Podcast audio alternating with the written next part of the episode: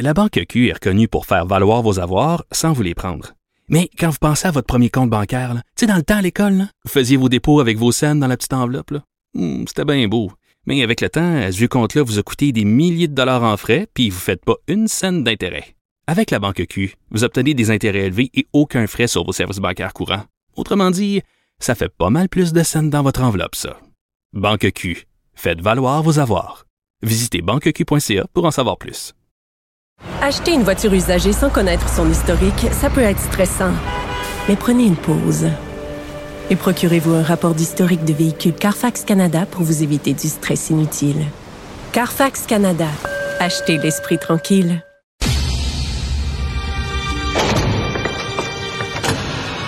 La criminalité, c'est un cycle. Et tu vois, le nouveau procès va se dérouler sans qu'aucun témoin ne se présente à la barre. L'histoire des criminels racontée par l'unique journaliste d'enquête, Félix Séguin. Félix, une femme qui a été poignardée par son neveu à Laval, qu'est-ce qui s'est passé? Ben, poignardé euh, par son neveu après avoir appelé la police. Ça va faire euh, beaucoup jaser aujourd'hui parce que franchement, la police de Laval, le service de police, devra répondre à certaines questions. Elle avait 61 ans, elle était poignardée à mort. Elle a appelé une première fois la police en fin d'après-midi hier pour demander de l'aide. Et euh, elle était cachée dans les toilettes vers 17h30 et elle a appelé un ami qui s'appelle André Morin, qui est aussi son ex-conjoint. Et euh, elle dit j'ai peur. Elle dit si tu peux venir plus tôt avec la police. J'ai dit à Jérôme qu'il doit rester en bas, je cite, mais il vient encore en haut. Jérôme, c'est son neveu, c'est celui qui l'a présumément poignardé. Alors une heure avant que ça arrive, tout ça, elle appelait son ex-conjoint en disant faut que la police revienne parce que là, j'ai peur. Manifestement, c'était pas la première fois que son, neveu là vivait des épisodes où il était violent.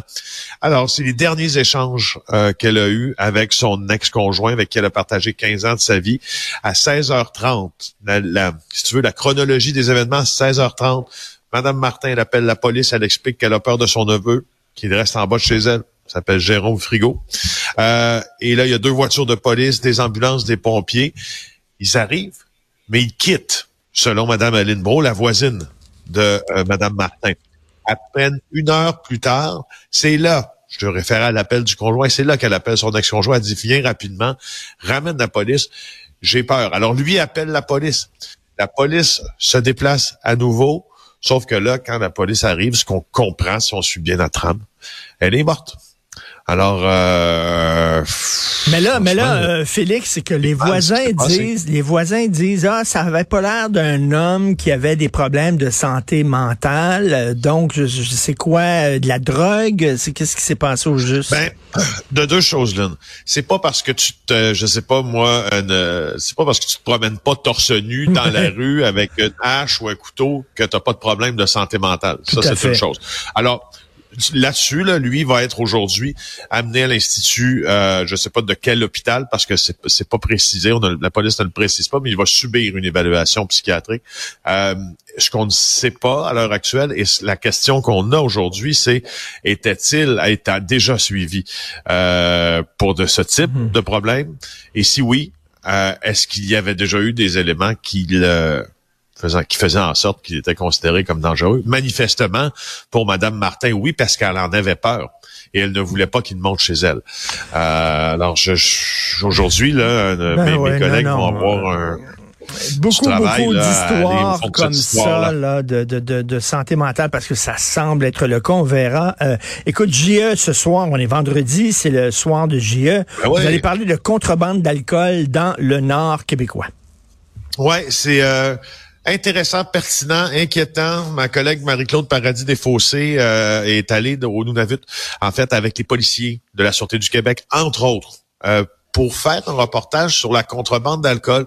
Je sais pas pour toi, Richard, euh, mais pour moi, la contrebande d'alcool est un peu dans mon angle mort là, au cours des dernières années. Je hmm. comprenais très bien qu'il y avait des problèmes d'alcoolisme comme partout au Québec, mais dans une dans un taux beaucoup plus élevé, avec une prévalence beaucoup plus élevée dans le nord du Québec mais on dirait que j'avais j'avais pas fait le chemin dans ma tête sur quelle était la responsabilité. Qui d'abord vendait l'alcool, donc puis quelle était la responsabilité des gens du Sud dans ce qui se passait au Nord. La réponse est énorme, cette responsabilité-là, parce qu'au fond, pas compliqué, là. tu sais ce qu'on ce que les ce que nos, nos, nos parents ou nos grands-parents appelaient un petit Mickey là, de fort là. Oui, Donc c'est oui, les petites bouteilles de 375 millilitres. Ben c'est 15,95 à la SAQ dans le sud du Québec. Sais-tu combien ça se revend rendu dans le Nord? 120. Il y a des contrebandiers qui font jusqu'à 10 000 par semaine. Euh, alors, euh, quoi de mieux que de te laisser entendre l'extrait de l'émission de ce soir, parce que Marie-Claude a accompagné des policiers euh, pour essayer, qui essaient d'enrayer ce phénomène-là, mais c'est pas facile, tu voir. On écoute ça. Et voici comment ça se passe lorsqu'on intervient au sud. On s'en va à Blainville, euh, notre sujet. Il a envoyé un peu plus que 230 bouteilles euh, de vodka Smirnoff euh, dans, les diverses communautés du Grand Nord.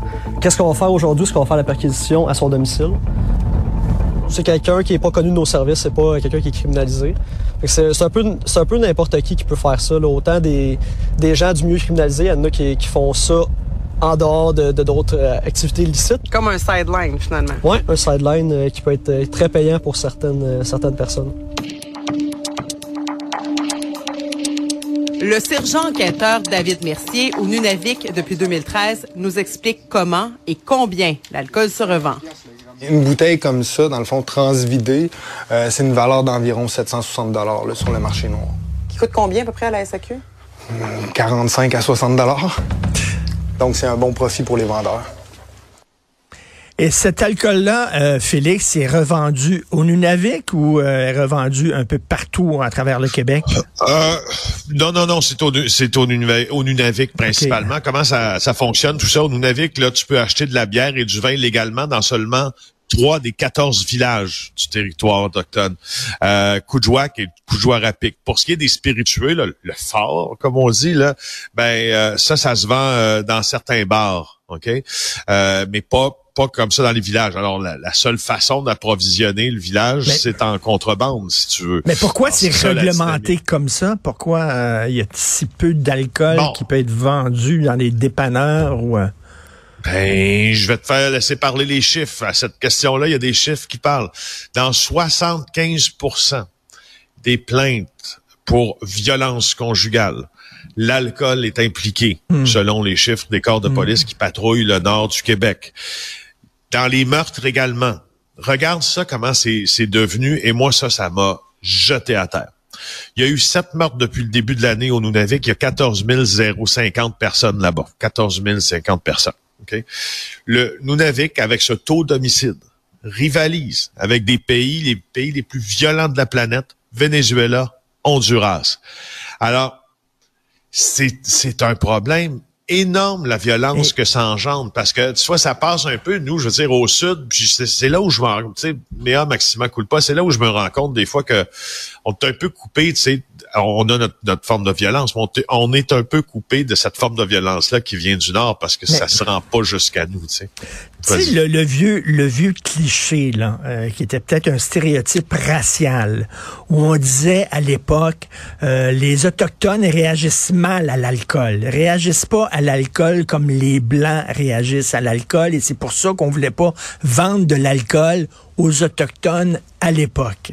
Euh, si tu, je sais pas, moi je suis pas médecin, je suis pas un spécialiste de ça. Est-ce que c'est, il y a un problème particulier ou c'est à cause des conditions sociales? C'est des gens qui vivent dans un tel état de pauvreté que peut-être, euh, tu sais, c'est certain que quand tu vis dans un état de délabrement, t'as tendance peut-être à te sous la gueule un peu plus. Je dois te dire que mon oncle Corel à Maniwaki tolérait pas l'alcool une tonne non plus, tu sais. je, je sais pas si... Non, mais tu sais, comme sont les choses, tu sais. Euh, alors, est-ce que est-ce qu'il y a des raisons tu sais, médicales pour lesquelles on ne veut pas vendre d'alcool euh, dans, dans ces communautés-là? Est-ce que c'est un ensemble de, de, facteurs. facteurs qui a amené à dire que ça devenait un problème de santé publique? Moi, j'ai l'impression que c'est de ce côté-là qu'on va le voir. On va le, on va le voir du côté d'un problème de santé publique. Écoute, il y a eu 150 000 dollars de crack qui a été saisi à Inukjuak sur la côte ouest du Nunavut. 13 caisses d'alcool confisquées, 30 000 dollars du hash Ben, de la c'est- côte. c'est la misère aussi. là. on voyait les enfants qui sniffaient de la colle puis qui sniffaient les tuyaux d'exhaust des autos là-bas. Là. Tu sais, Il y a une misère dans ces communautés-là. Très hâte de voir ça, JE. Lundi, on se Ouais. parle des parties de bureau, mon cher Félix. On garde ça Ah. pour lundi. Salut. Ça.